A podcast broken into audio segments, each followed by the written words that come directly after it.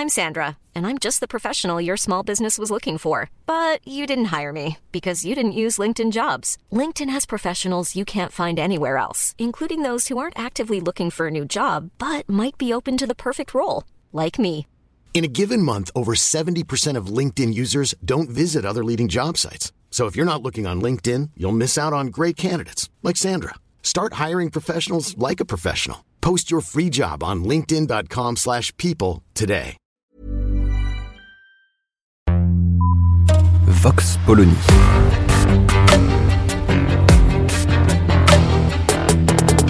L'actualité vue par la directrice du magazine Marianne, Natacha Polony.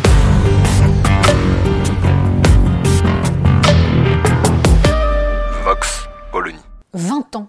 Mais oui, ça fait 20 ans que nous avons des euros dans les poches et 20 ans qu'on nous explique à quel point c'est une merveille cette monnaie. Alors indéniablement, bah, l'euro est entré dans les mœurs et l'euro est une évidence pour la plupart des Français. D'ailleurs, c'est à peu près une des rares choses avec Erasmus qui est cité pour euh, bah, justifier la grande réussite de l'Union européenne. Erasmus, ça permet aux jeunes de voyager et l'euro, bah regardez, vous pouvez passer dans un pays européen sans changer de monnaie. Rien que pour ça, ça valait le coup. Bon, alors si on sort un petit peu des clichés, si on sort de ce genre d'ânerie et qu'on essaye de regarder concrètement où on en est. Premier point, oui, c'est une évidence, les populations européennes sont attachées à l'euro. Pourquoi? Est-ce que c'est par habitude? Est-ce que c'est par peur d'un éventuel chaos? Ça reste à déterminer. La deuxième option est sans doute la plus juste, mais peu importe, c'est un fait. Les Français, pas plus que les autres, ne veulent sortir de l'euro. Pour autant, une fois qu'on a dit ça, est-ce qu'on a tout dit? Ça fait 20 ans qu'on nous sort un récit mythologique autour de cette monnaie. On peut même euh, considérer que c'est un des sujets sur lesquels a pesé la plus forte chape de plomb, notamment dans les médias. De fait, l'euro a été pendant 20 ans un sujet tabou et il était interdit pour un journaliste économique de se poser simplement la question des défauts de l'euro ou de l'opportunité d'une monnaie unique. Ce n'est pas un hasard si ce sont les journalistes économiques qui, en premier lieu, se sont rassemblés dans ce qui a été le comité Orwell, fondé donc par quelques-uns, dont votre servante, pour réfléchir à un autre exercice du métier et à un peu plus de liberté.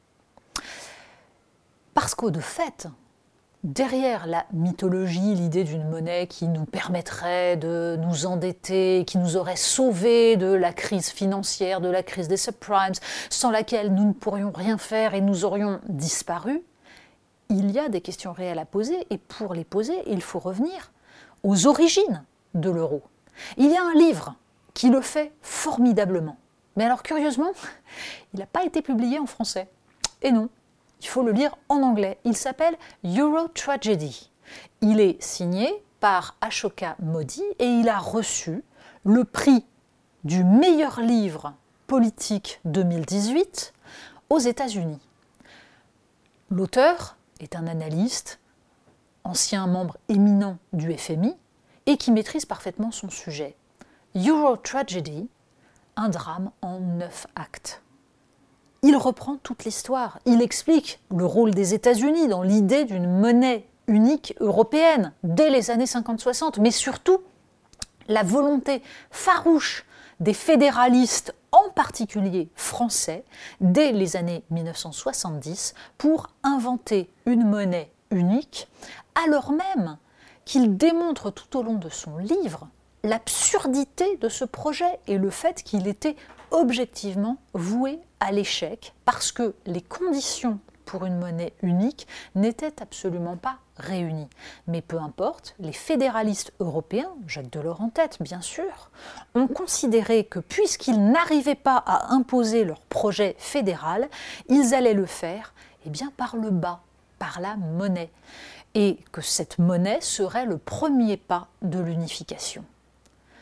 La conséquence, on la connaît. Contrairement à la promesse du traité de Maastricht, l'idée que la monnaie unique allait apporter la paix, la prospérité et allait unifier le territoire européen, il a fait diverger les économies. Pourquoi? C'est très simple. C'est le principe du t-shirt à taille unique, du pull à taille unique. Si vous avez des gros, des minces, des petits, des grands, bah, il y a bien un moment où ça ne marche pas. Pour la majorité des gens, la cote sera mal taillée, soit trop grande, soit trop petite. C'est exactement ce qui s'est passé avec l'euro qui ne correspondait pas aux monnaies, ou plutôt aux économies des différents pays qui adoptaient cette monnaie. Or, l'impossibilité de pratiquer des, dévaluations a impliqué une dévaluation interne, c'est-à-dire par la baisse des salaires, par la destruction des services publics ou par le chômage de masse. Bref, la France fait partie des pays avec le Portugal, avec l'Espagne, avec la Grèce, qui ont été fragilisés par une monnaie surévaluée, tandis que les pays comme les Pays-Bas ou l'Allemagne sont favorisés par une monnaie surévaluée. On pourrait évidemment prolonger les démonstrations, expliquer comment l'euro à aucun moment n'a été utilisé comme monnaie d'échange internationale, ce qui était une justification de sa création. À aucun moment, en fait, les instances européennes ne se sont battues pour faire de l'euro un concurrent du dollar. Et pour cause, ça n'était pas en fait le projet, puisque dans l'idée notamment des concepteurs de l'Union européenne et de leur soutien américain, il ne fallait surtout pas que l'Union européenne soit une puissance. Bref, on en est là. On en est là sur le fait qu'on continue à maintenir un récit totalement hors sol et effarant qui masque une réalité problématique.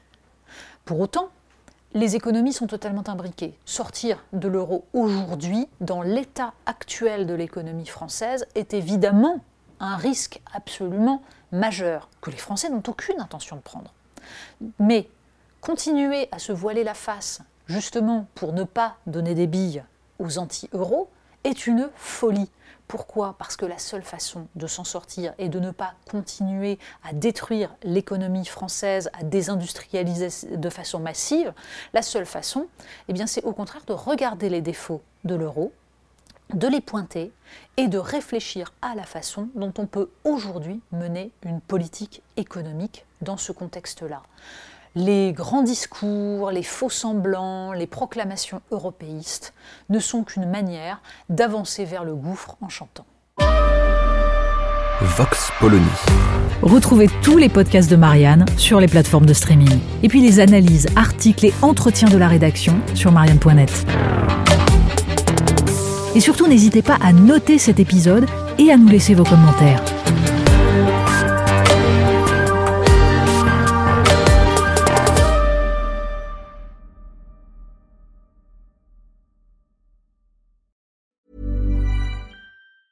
Hi, I'm Daniel, founder of Pretty Litter. Did you know cats tend to hide symptoms of sickness and pain? I learned this the hard way after losing my cat, Gingy. So I created Pretty Litter, a health monitoring litter that helps detect early signs of illness by changing colors, saving you money and potentially your cat's life. Pretty Litter is veterinarian developed, and it's the easiest way to keep tabs on your fur baby's health right at home. Go to prettylitter.com and use code ACAST for 20% off your first order and a free cat toy. Terms and conditions apply. See site for details.